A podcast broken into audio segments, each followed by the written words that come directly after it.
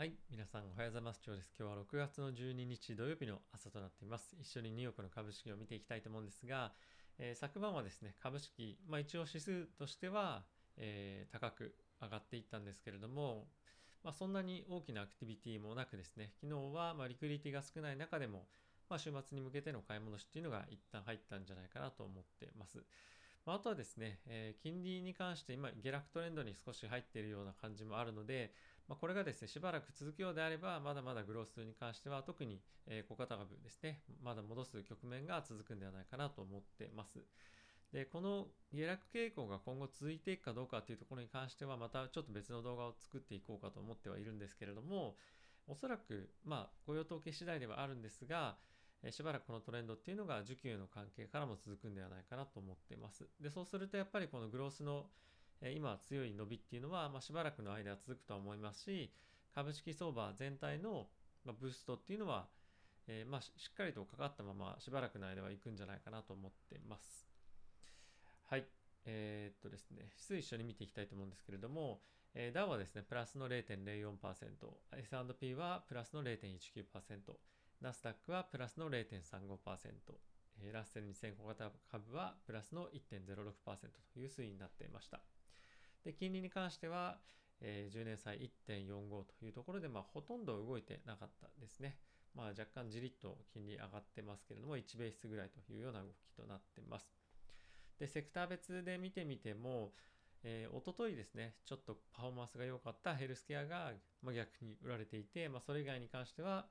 まあ、非常に、まあ、非常に好調というか、まあ、あのプラスに推移してたというような状況です。まあ、あまり昨日は大きな動きなかったというような感じですかね。まあ、ただし少し気になるニュースも出てきてはいるので、まあ、そういった影響が少し今後どういうふうに、え出てくるのかっていうのは気になってはいますけれども、まあ、比較的株式上を、えー、まあ、ちょっと上値を思いながらも、まあ、大きく下げるような今要因っていうのはないので、まだまだ堅調に、え今後は推移していくのかなとは思ってます。まあ、ただこの上値を重いのをどう捉えるかっていうのも人によっていろいろあるとは思うんですけれども、なかなかやっぱりその買っていく材料っていうのが、まあ、今はテーパリング観測の後退っていうのみなので、まあ、今後本当に経済に対してブーストがかかってくる、まあ、インフラ政策というところもそうですけれどもやっぱり人々がコロナのワクチンを打ってどんどんどんどん外に出てくることで、まあ、しっかり決算に対してブーストがかかってくるっていうところがまあ、もうより見えてこないと株式の一段高っていうのは難しいのかなと思うのでやはりそのあたり、まあ、非常に重要な局面に今後はなってくるのかなと思ってます。まあ、いわゆる決算相場ですね。こういったところが、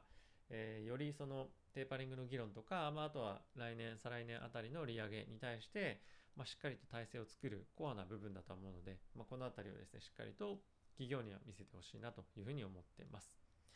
はい、一緒にニュース見ていきたいと思うんですけれども、えヨーロッパの方でですね、モデルナのワクチンっていうのが、まあ、他社の、えー、まあ、なんていうんですかね、あの製造工場を使って、今後製造していくというふうなことが発表されていました。で、これでですね、1億から2億本っていうのを、まあ、1億から2億ドーズですかね、の、えー、ワクチンっていうのを製造できるようになっていて、これはモデルナ自体が製造するというより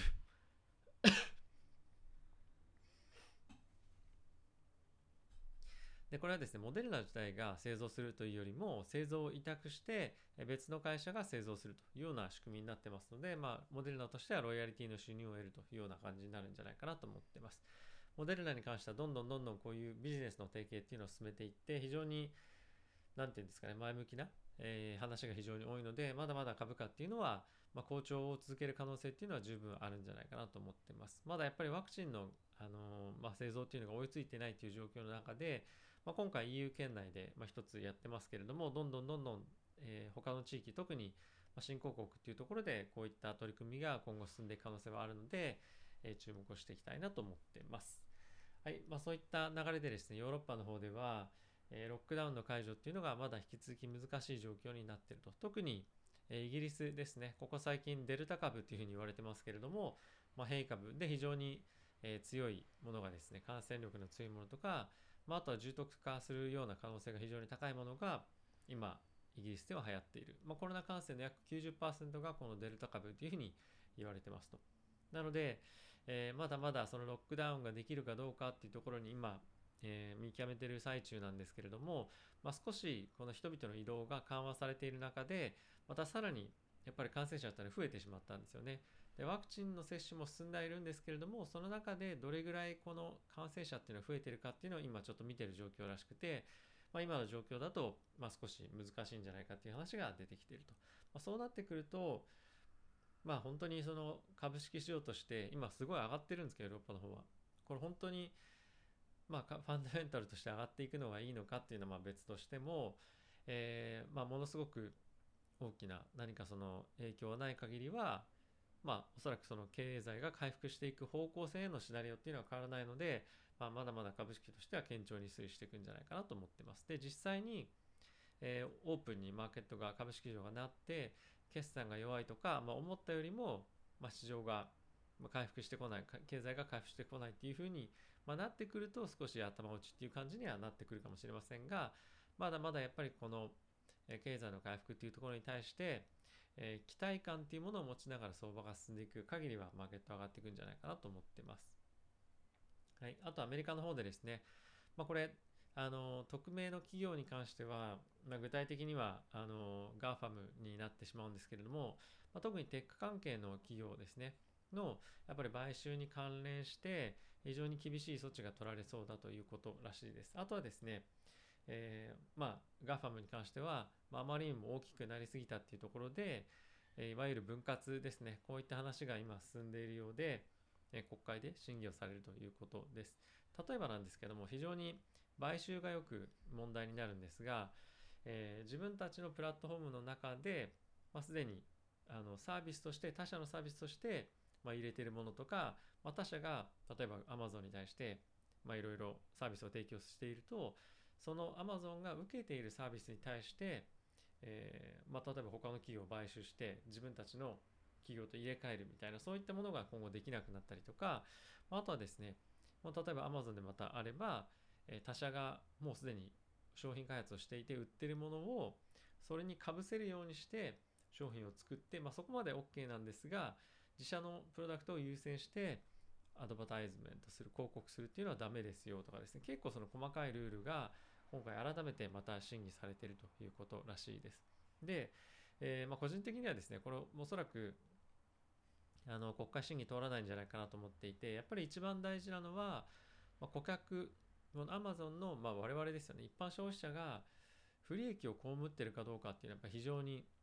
重要なポイントで、これはいろんな視点によって見方も変わってはくるんですけれども、まあ、不当に高いものを買わされていたりとか、まあ、そういうわけでもないですし、製品の質が悪いものをあえて買わされているわけでもないので、なかなかこれをそのこれが悪いことだみたいなのを立証するっていうのはなかなか難しいんじゃないかなと思ってます。であとやっぱりですね、中国の台頭っていうのが非常に、まあ、今大きい問題としてなってる中で例えばこの GAFAM の中の企業をの競争力を弱めるっていうのはアメリカにとって非常にリスクだと思うんですよね。なので、まあ、こういった方向性には進んでいかないのかなと。あともしくはこういったことが本格的にされるのであれば例えば今非常に問題と問題視されている、まあ、Facebook のえー、まあ、青互いみたいなのが問題になったりしてますけれどもよりそういう傾向があの進むんじゃないかなと思うんですよね。まあ、早い段階でも本当にたくさんの企業を買っちゃって、まあ、その中でいくつか花開けばいいやっていうのに、まなるとその今これから導入するような企業の製品サービスであってもそのそういったものを導入する前にもとりあえずたくさん買っておいて自分たちでそういったところへのプラットフォームを持っておいて他社のサービスを入れてそこで競合させてもしくはノウハウを取ってとかまあなんかそういう話に今後なっていったりもしかねないので、まあ、あまり建設的なこれ議論じゃないかなと個人的には思ってます。はい。あとはですね G7 今開かれてますけれども、えー、財政の、まあまあ、金融緩和ですね、まあ、こういったところに対して引き続き、えー、みんなでやっていきましょうよと、まあ、景気支援今後必要ですよねっていうのが、えーまあ、合意されたということになってます。まあこれ当たり前ですよね。まだまだあのコロナの、えー、コロナからの回復っていうのは行われてないというか見られない中まだ十分ではない中で、えー、そんなに簡単にこの支援っていうものをまあ、止めてしまうとやはり一般市民の人々の方がですねやっぱ仕事はない人もたくさんいるでしょうし、まあ、あとはやっぱり経済が回復していない中で、えそんなに、まあ、小売とかそういった小さいビジネスに関しては、えなかなかまあ、ビジネスビジネスが戻ってこないと、まあ、特にレストランもそうですけれども、えそういった、まあ、いわゆるその経済的弱者の人たちを支える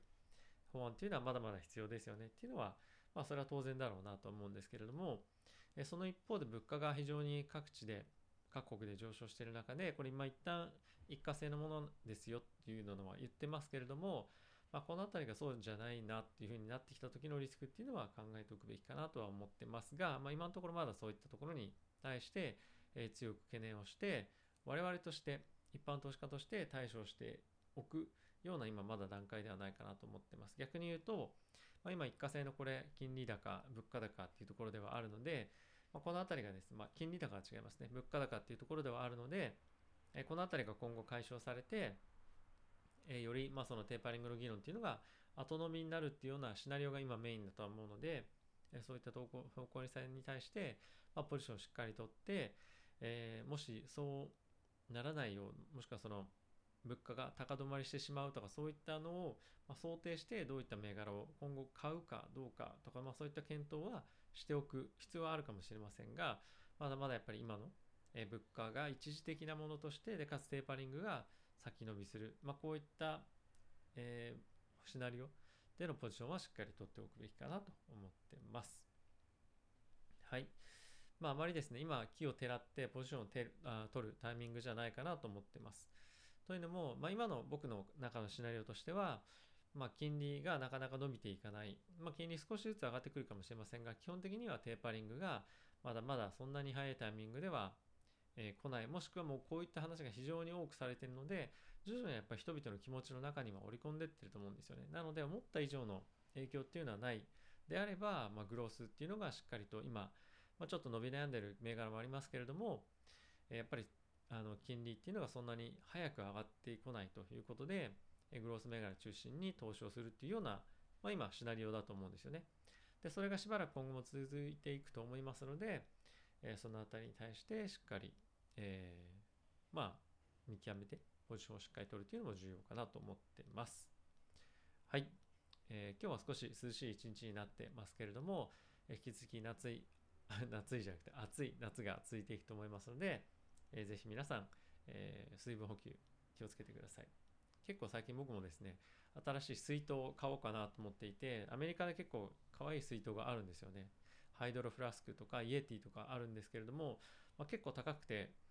うん、どうしようかなっていうのを迷ってはいますが、まあ、そのあたりちょっといい商品があったら教えてください。なんかハイドロフラスクっていう結構ハワイの、えー、カラフルな水筒もですね、非常に僕は以前持ってたんですけど、なくしちゃったんで、新しいもの何か買いたいなと思ってるんですが、やっぱり水分補給も大事だと思いますし、まあ、その何かどっかに持っていくにあたって、えー、まあ、どうせなら自分の気に入ってるものを持ちたいなと思ってるので、いいものを探してます。ということで、また次回の動画でお会いしましょう。さよなら。